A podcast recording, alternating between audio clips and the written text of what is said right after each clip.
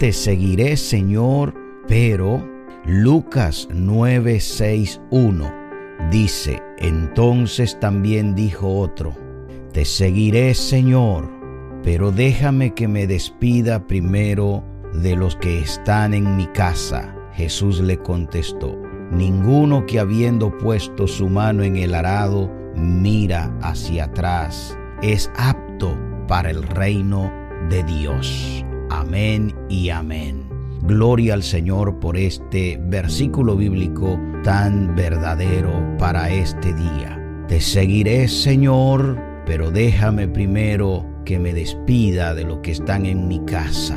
Verdad de Dios que ninguno que habiendo puesto su mano en el arado debe mirar hacia atrás, porque si mira hacia atrás, dice allí, no es apto reino de Dios. Y si estamos en este camino es porque un día queremos entrar al reino de Dios delante de su presencia. Este texto de hoy nos presenta a un individuo el cual Lucas el médico está exponiendo y es un tipo de creyente que habitan dentro de las iglesias. Como nosotros hemos visto anteriormente, el reino de Dios no admite voluntarios, porque cada uno de los que estamos sirviéndole al Señor, estamos sirviéndole a Dios porque hemos sido escogidos por Dios. Dios nos ha llamado y nos ha escogido, nos ha traído a su luz, a su luz admirable, sacándonos de las tinieblas y mostrándonos la luz al quitarnos la venda espiritual. Estamos aquí porque el Señor nos amó primero antes que nosotros le amáramos. El Nuevo Testamento claramente indica que todos los que caminan con Él lo hacen porque han sido alcanzados por su misericordia. Estamos en la iglesia, estamos en este matutino porque la misericordia de Dios nos ha alcanzado. No es porque somos buenos o porque hemos querido de nuestro propio peculio voluntariamente servirle al Señor. Él nos ha traído hacia Él. Y la persona en este pasaje también deseaba incorporarse al grupo de seguidores, al igual que nosotros nos hemos incorporado a la iglesia del Señor. Y este individuo quería incorporarse, agregarse, ser miembro de la iglesia que Cristo estaba formando y quería estar junto con aquellos que acompañaban a Cristo en todo momento. Pero habría él pensado que el Señor se iba a sentir tal vez impresionado por la eh, entrega tan abnegada de parte de él. No importa cuál fuera su motivación, él tenía una condición para su entrega. Él tenía un pero. Y es ahí donde me identifico con nuestro servicio al Señor, donde a veces le servimos a Dios, pero tenemos un pero. Y le hemos dicho al Señor, Señor, te seguiré, pero Sabemos bien, amados hermanos, que no podemos imponer condiciones a aquel que va a ocupar el lugar de amo en nuestras vidas. Venimos al Señor y debemos venir a Él sin condiciones. No podemos condicionar a Dios a nuestros caprichos y a nuestros deseos. El deseo de este de este varón era primeramente despedirse de los de su casa. Su deseo era ir primero y decirle adiós a los suyos. Parece ser que esta era una cortesía eh, eh, muy bien eh, recibida, pues era parte de su educación de despedirse de los suyos antes de tomar el barco, antes de aventurarse para seguir a Jesús. Pero Cristo detectaba en el corazón de aquel individuo algún vínculo en su entorno que no era sano. Muchas veces ese es el pero que viene a nosotros que al despedirnos o al mirar hacia atrás, el entorno que nos rodea y hacia donde estamos mirando no es tan sano y el Señor conoce nuestros corazones. Quizás existía la posibilidad de que volviendo para saludar a su familia y despedirse, trataran de convencerlo de que desistiera de su cometido o de su intención de seguir a Jesús. Quizás lo iban a entretener con otras actividades que lo, lo demorarían innecesariamente y corría el riesgo de perder el barco. El hecho es que estas personas representaban una amenaza a quien requería de un compromiso claro y sin vacilaciones para seguir a Cristo.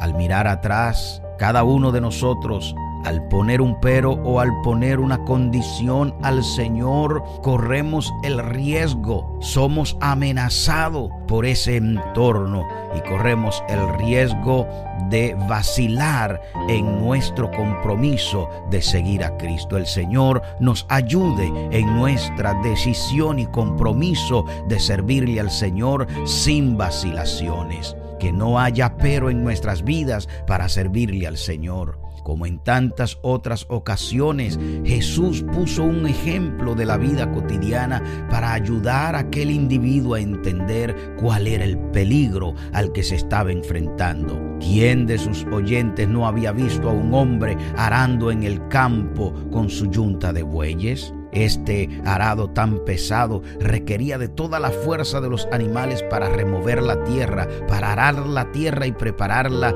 para el sembrado, pero también necesitaba de la concentración del labrador para que los surcos salieran derechos y así facilitaran la tarea de sembrar la tierra. Ningún campesino podía arar correctamente la tierra si estaba continuamente volviéndose a mirar para atrás. Ninguno podía arar correctamente la tierra si estaba poniendo pero para eh, arrear los bueyes. Nosotros en el camino que llevamos en Cristo Jesús no podemos andar poniéndole pero al Señor. Doy gracias a Dios por este grupo de creyentes que a pesar de todo lo que está pasando a su alrededor y todas las dificultades, el cansancio, el sueño, el problema, la dificultad, sin embargo, no hemos puesto pero para levantarnos a este matutino y orar todos los días a las 5 de la mañana, aunque muchos puede ser que tenemos pero, pero eliminamos el pero por amor a Dios y por buscar la presencia de Dios. A su nombre sea la gloria. El mensaje en este texto es claro. Seguir a Cristo requiere de un compromiso que no ceda a las distracciones. En este día, el día de hoy, elimina las, las distracciones y miremos a Cristo y vamos a seguirlo sin vacilación. Es decir, amados hermanos, nosotros necesitamos estar absolutamente atentos a la dirección en la cual el Señor nos está moviendo, a sus palabras, a los aspectos de nuestra vida con los que Él quiere tratar, aquellos aspectos de nuestra vida que nos hacen poner pero que podamos eliminarlo. Todo esto será difícil si estamos distraídos con otros asuntos ajenos al reino de Dios. Tan difícil como captar la atención de un niño cuando está enteramente eh, ocupado con sus juguetes favoritos.